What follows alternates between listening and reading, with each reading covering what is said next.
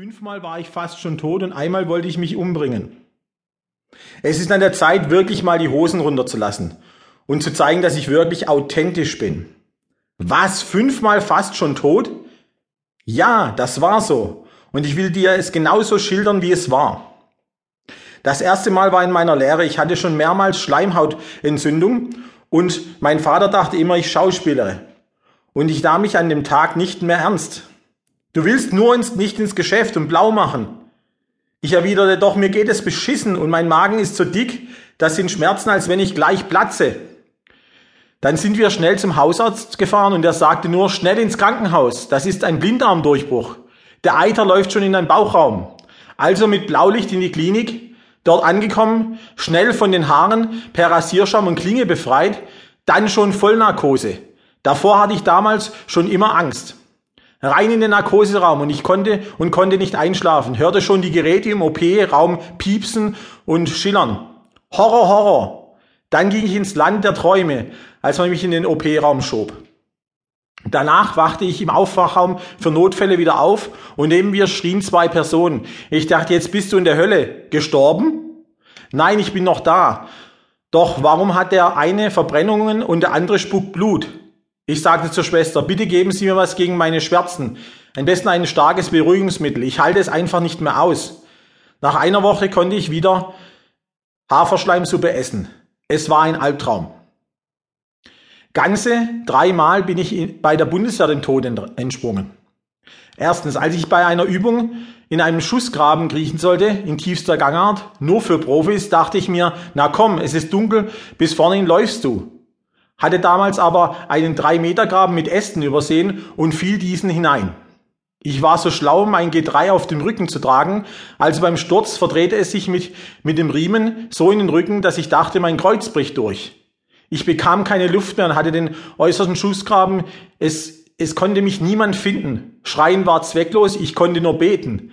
Ich war schon bewusstlos, als mich der Hauptmann fand. Er sagte später nur, nochmal müssten Sie beim nächsten Mal tot sein.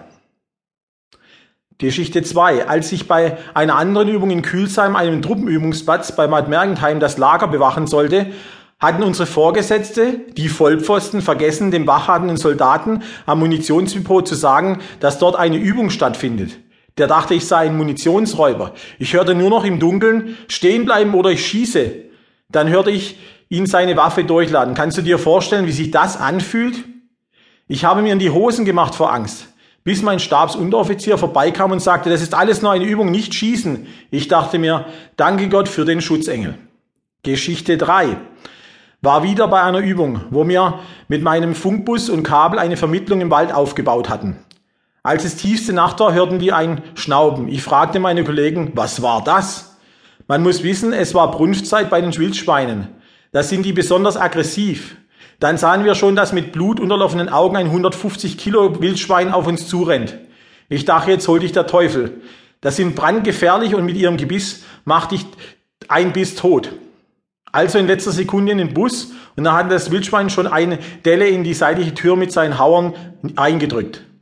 Das Wildschwein war nichts aufzuhalten. Ich dachte, gleich ist die Tür durch, bis der herbeigerufene Feldwebel einen Schuss in die Luft machte, ließ das Schwein uns in Ruhe puh wir hatten noch mal richtig Schwein gehabt. Die nächste Story war, dass ich ja früher bei der Firma Inline von Jürgen Höller gearbeitet habe. Im Jahr 2000 veranstalten wir einen Motivationstag mit 10.000 Menschen in der Olympiahalle.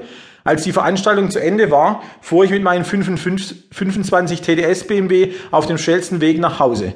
Es schüttete wie aus Bächen, so dass ich bei 180 und im letzten Autobahnteilstück auf der A6 einen Aquaplaning-Unfall hatte. Mich drehte es und ich krachte zweimal in die Leitplanke und schlug dann in den Seitenstreifen zurück und blieb dort liegen. Kurz danach kam ein riesiger LKW, der, wenn er zehn Sekunden früher gekommen wäre, mich zusammengeschoben hätte.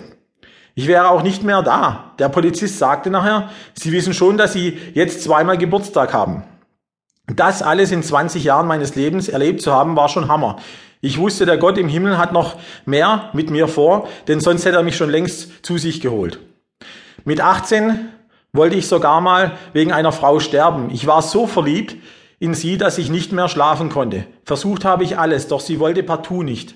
Damals hatte ich Traumase und sah noch besser aus wie heute. Sie wollte meine Liebe nicht erwidern.